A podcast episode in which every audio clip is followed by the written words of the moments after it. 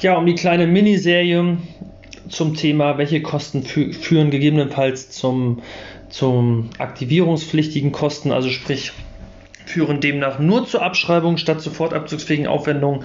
Hier der dritte Teil heute. Ähm, ich habe mich ja bereits in Folge ähm, 38 und 39 intensiv damit beschäftigt. Ähm, in 38 war ja die kleine, ähm, die kleine Einleitung und dann hauptsächlich das Thema, was ist eigentlich eine wesentliche Verbesserung und wie führt die gegebenenfalls bei Gebäuden dazu, dass wir Kosten nur aktivieren können, statt sofort abzuschreiben. In Folge 39 dann ähm, das Thema 15%-Grenze, also ähm, auch bekannt unter anschaffungsnaher Herstellungsaufwand. Welche Kosten führen da gegebenenfalls dazu, dass ich Kosten nur über die Abschreibung geltend machen kann und nicht sofort als Kosten äh, in der Steuererklärung ansetzen kann? Und heute dann nochmal so eine Art kleine Zusammenfassung. Ähm, auch zum Thema Besteuerungsverfahren und was ich hieraus für ein kleines Fazit ziehe. Ähm, ich muss aber noch mal kurz zurückkommen auf diese beiden Themen wesentliche Verbesserung und auch anschaffungsnaher Herstellungsaufwand.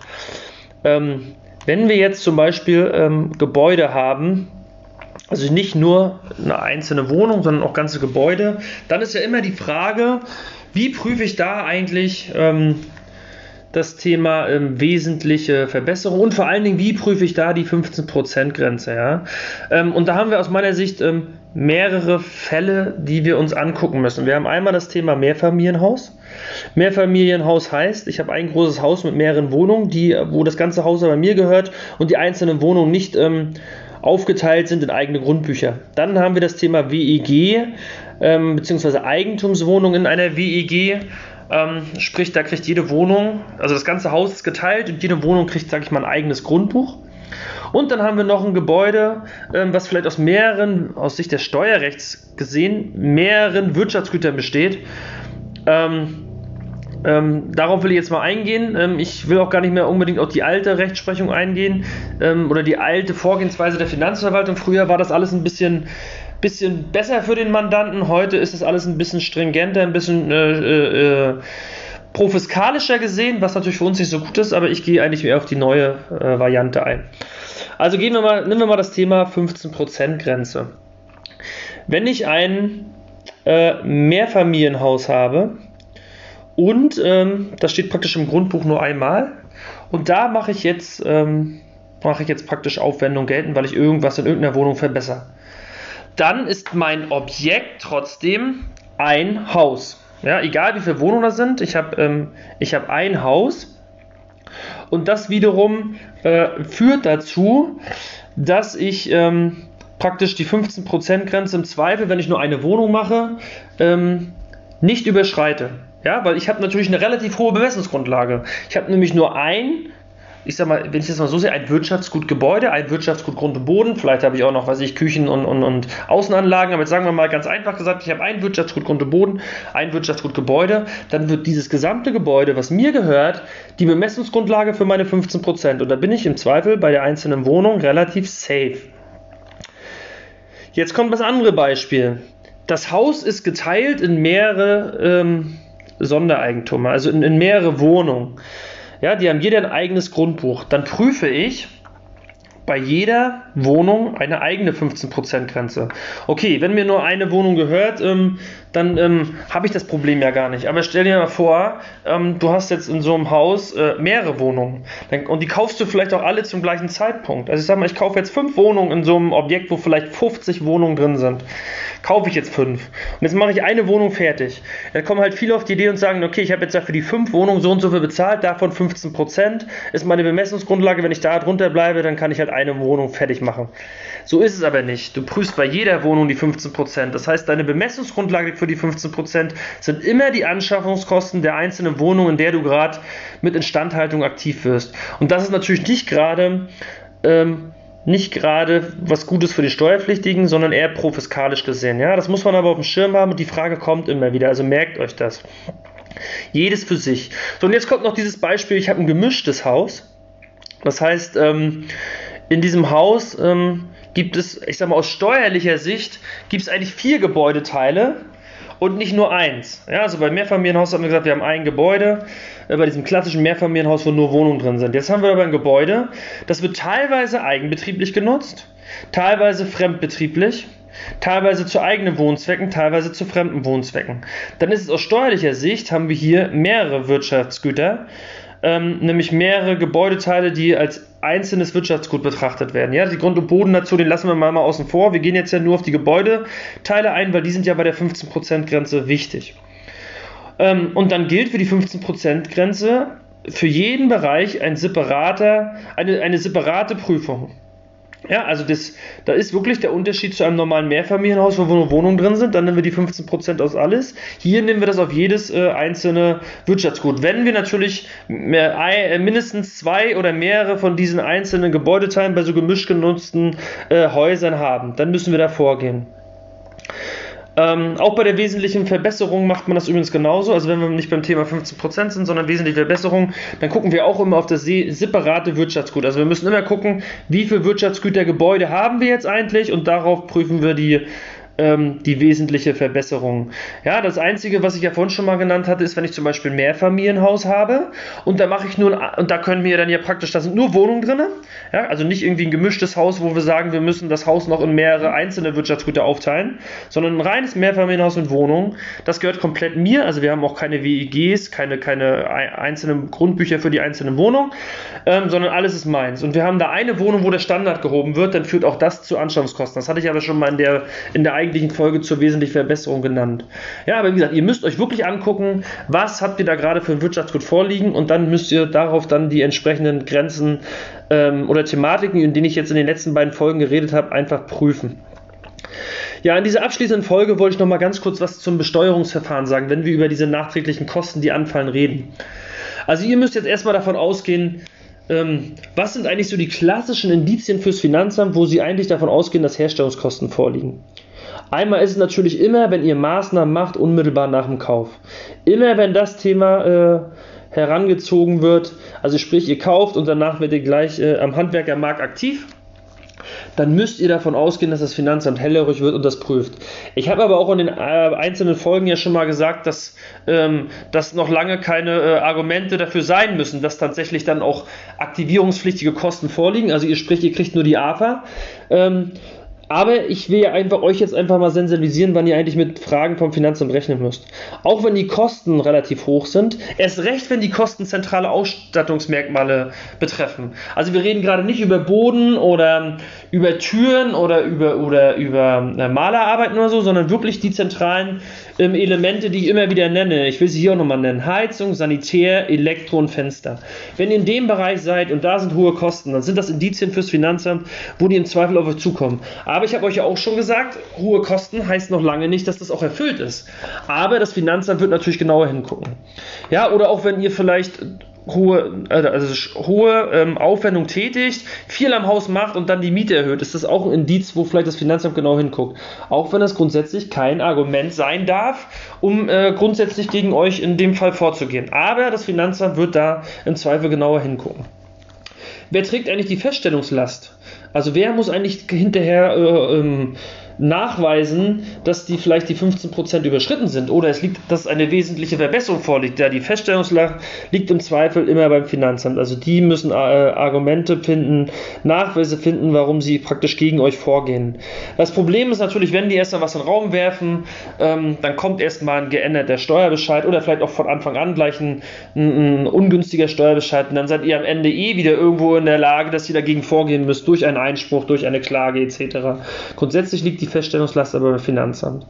Kann das Finanzamt überhaupt ähm, nachträglich überhaupt noch was ändern? Also wenn die jetzt erst nach, weiß ich, im dritten Jahr oder sowas feststellen, dass irgendwas überschritten ist oder ähm, dann ist immer ganz wichtig, in dem Moment, wo Sie es feststellen, haben Sie eine Änderungsvorschrift auf Ihrer Seite. Das ist die Änderungsvorschrift Paragraph 175 Abgabenordnung, weil in dem Fall ähm, wohl nach äh, gängiger Rechtsprechung ein rückwirkendes Ereignis vorliegt. Ähm, auch das sollte man auf dem Schirm haben. Hier verweise ich auch nochmal auf eine andere Folge, wo ich mich mit dem Thema auseinandergesetzt habe, wann Finanzämter überhaupt Bescheide ändern können. Aber auch das ist immer ein Thema, was man im Besteuerungsverfahren äh, wiederfindet. Also eine Änderung wird im Normalfall möglich sein. Ja, aber auch wie gesagt, ich habe ja auch schon mal gesagt, wenn ihr wirklich geänderte Steuerbescheide kriegt, guckt euch die genau an. Guckt, ob wirklich eine Änderung äh, möglich war. Ne? Also das sind ja irgendwelche, da müssen ja irgendwelche ähm, formellen Voraussetzungen erfüllt sein im Zweifel. Und oftmals versucht das Finanzamt über Änderungsvorschriften wieder ins Spiel zu kommen, die gar nicht greifen, weil die aktuellen Urteile alle gegen sie sind in der Argumentation. Ja, also da lohnt es sich dann auch mal äh, den Blick in den Abgabenordnungskommentar. Ähm, da gibt es ja so äh, auch ein paar gängige, äh, die auch in der, äh, bei der Finanzverwaltung allgemein anerkannt sind. Ähm, da empfehle ich ruhig, wenn geänderte Bescheide kommen, prüft immer mal, ob die Voraussetzungen mal vorlagen. Ähm, unabhängig davon, ob die Zahlen, die sie da bringen und die Argumente, die mögen ja richtig sein. Aber sie brauchen halt, wie gesagt, immer eine Änderungsvorschrift, die es ihnen ermöglicht, den Fall wieder aufzumachen. Ähm, ja, was werdet ihr oftmals sehen, gerade wenn ihr in den ersten drei Jahren seid? Und wenn ihr dann auch noch im ersten Jahr anfangt und äh, Kosten geltend macht, die im Zweifel irgendwann mal für die 15%-Grenze relevant werden könnten, dann werdet ihr oftmals vorläufige Bescheide haben. Ja, dann äh, müsst ihr mal gucken, ähm, dass, äh, was ihr da für eine Vorläufigkeit habt. Manchmal habt ihr einfach nur eine, die reine Vorläufigkeit nach 165, dann ist auch nur noch, sind praktisch auch nur die Einkünfte aus Vermietung und Verpachtung im Normalfall offen. Manchmal habt ihr sogar, oder äh, macht das Finanzamt so, dass sie den Fall komplett offen halten.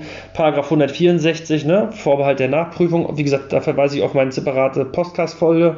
Ähm, wenn da alles komplett offen ist, sind natürlich auch die restlichen Einkünfte, die ihr so habt, alle noch offen. Ne? Also muss man da gucken, ob man das in dem Fall möchte, ähm, ob das äh, vielleicht auch anderweitig Probleme erzeugen kann. Inwieweit ihr denn da aus der Nummer rauskommt, müsst ihr dann einfach auch mal euch ähm, Argumente sammeln, um vielleicht den Vorbehalt der Nachprüfung irgendwie loszuwerden und das in eine normale Vorläufigkeit ähm, zu wechseln, die dann nur die Einkünfte aus Vermietung und Fachtung betrifft. Aber wie gesagt, ähm, da muss man erstmal gucken, was das Finanzamt daraus macht. Grundsätzlich ähm, bräuchten sie gar keine Vorläufigkeit aus meiner Sicht reinnehmen, weil sie rückwirkend immer über die Änderungsvorschrift des Paragraphen 175 wegen diesem rückwirkenden Ereignis immer wieder in den Fall eigentlich reinkommen. Ähm, ja, jetzt sagen wir mal, jetzt sind wir bei dem Fall, ähm, ähm, dass wir tatsächlich, also das Finanzamt stellt jetzt fest, da wurde irgendwas gerissen, irgendeine Grenze. Ähm, dann kommt das komplette Programm, was ihr erwarten müsst. Also erstmal gibt es eine rückwirkende Korrektur. Dann werden euch rückwirkend die bisher geltend gemachten Werbungskosten, also die Kosten, die ihr bisher voll geltend machen konntet, die voll eure Steuerbelastung runtergedrückt haben, im Zweifel mit 45 Prozent, ähm, wo ihr dann praktisch aus den ganzen Kosten, die ihr damals getätigt habt, ähm, praktisch 45 Prozent vom Finanzamt wiederbekommen habt. Das machen die alles rückgängig, streichen euch nachträglich die Werbungskosten ähm, und gehen praktisch nochmal in die jeweiligen Jahre rein und äh, erhöhen da die Anschaffungskosten, Herstellungskosten und äh, gewähren euch lediglich die Erhöhung der Abschreibung. Also sprich, ähm, ihr kriegt ja nicht mehr die vollen Kosten, die ihr eigentlich liquiditätsmäßig erlitten habt, sondern kriegt vielleicht nur noch die 2% AFA. Entschuldigung. Ähm, AFA vielleicht auch 2,5%, aber wie gesagt, das ist noch lange nicht äh, das gleiche wie der volle Abzug ähm, als Werbungskosten, äh, so wie es im Zweifel bei euch liquiditätsmäßig auf dem Konto geflossen ist. Was man aber wissen muss, ist, Oh, Entschuldigung, ähm, jetzt kommt das eine oder andere Husten zu viel dazu, aber wir sind ja auch in der Winterzeit. Ähm, was ihr wissen müsst ist, wenn es nachträgliche Anschaffungskosten, Herstellungskosten gibt, ähm, dann ist es immer so, wenn die in, in, in, in Jahren danach entstehen. Ja? Also ein Beispiel, im ersten Jahr kauft ihr ähm, und im zweiten Jahr kommen jetzt Kosten dazu, wo ihr bisher dachtet, die dürft ihr sofort absetzen.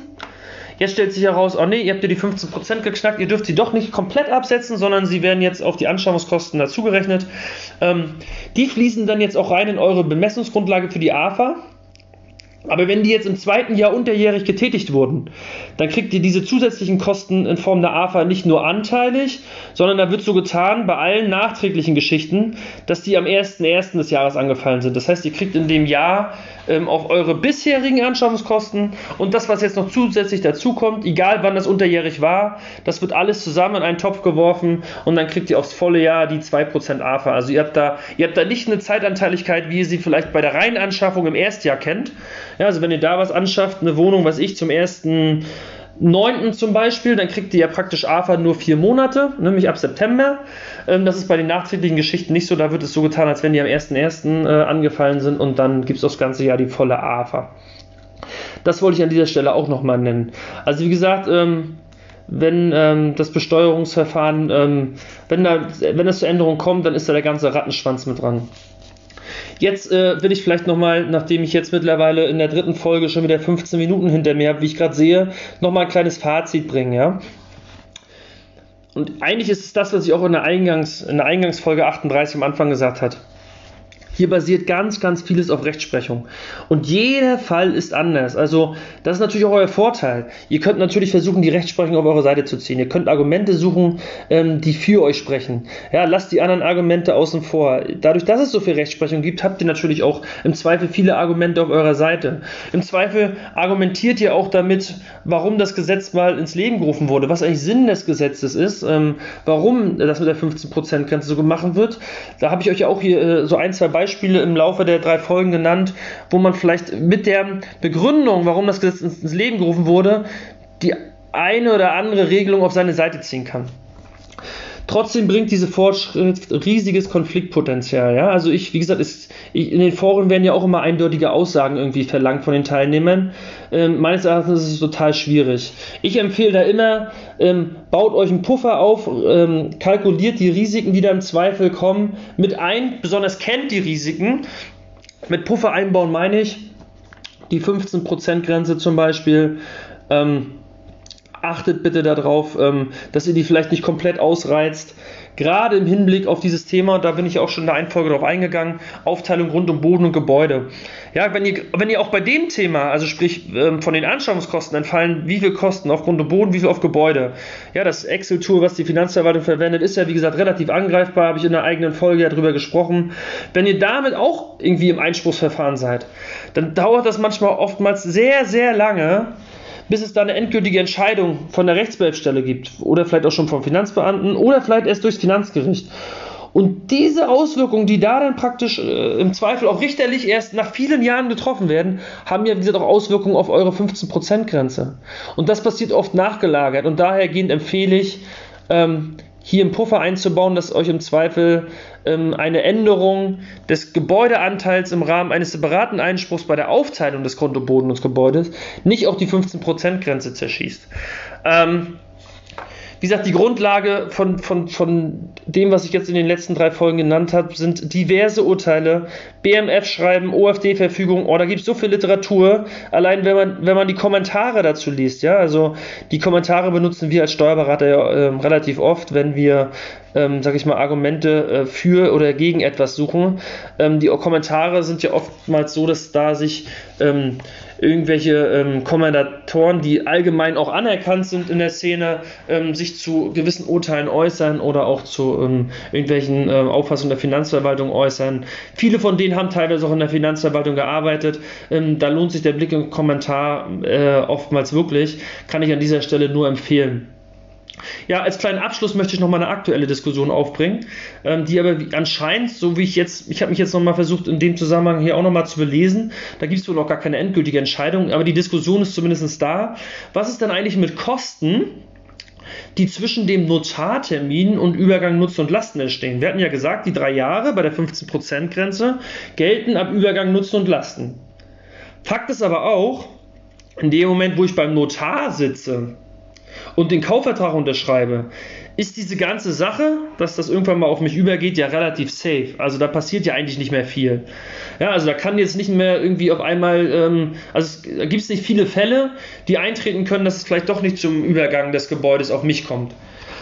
Trotzdem, aufgrund dieser sicheren, Stellung nach dem Notartermin, könnte man ja auf die Überlegung kommen, gewisse Maßnahmen schon vorzuziehen. Also die macht man dann einfach vor Übergang Nutzen und Lasten.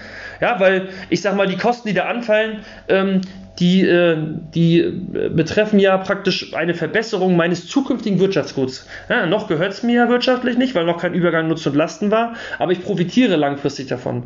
Sind halt viele auf die Idee gekommen und haben gewisse Kosten einfach ähm, vor diesen Übergang Nutzen und Lasten äh, gestellt, nachdem sie beim Notar unterschrieben hatten und auf der sicheren Seite waren. Und das waren bisher vorweggenommene Werbungskosten die halt vor dieser Übergabe waren und flossen deshalb nicht in die 15%-Grenze rein. Und das will wohl der Gesetzgeber ändern. Eigentlich sollte das eigentlich auch schon so gut wie durch sein. Ähm, ich habe jetzt aber nichts gelesen, dass es so ist. Ähm, das sollte man vielleicht auf dem Schirm haben. Ähm, an dieser Stelle noch der Hinweis, alles was natürlich vor dem Notartermin äh, war, sind auf jeden Fall Kosten, können da nicht mit reinfließen, weil da habe ich ja noch gar nicht die, keine Stellung, die überhaupt ein Eigentümer irgendwann hätte. Ähm, da da habe ich im Zweifel ja irgendwelche Kosten geleistet für für ein Wirtschaftsgut, was mir noch gar nicht gehört und wo ich auch gar keinen Anspruch drauf habe. Also da ist schon noch entscheidend, bin ich eigentlich vor oder nach dem Notartermin. Ja, das nochmal als kleiner abschließender Hinweis. Ähm, ja, wie ich es mir gedacht habe, das Thema war doch umfangreich. Wie gesagt, es wird sicherlich Steuerberater geben, die an der einen oder anderen Stelle ein Thema ein bisschen anders sehen, andere Argumente bringen. Nehmt meine einfach mal für die Gesamtbetrachtung mit auf und ähm, ich habe versprochen, es wird lang. Es wurde jetzt auch wieder lang. Ich freue mich auf die nächsten Themen. Bis dahin. Ciao, ciao.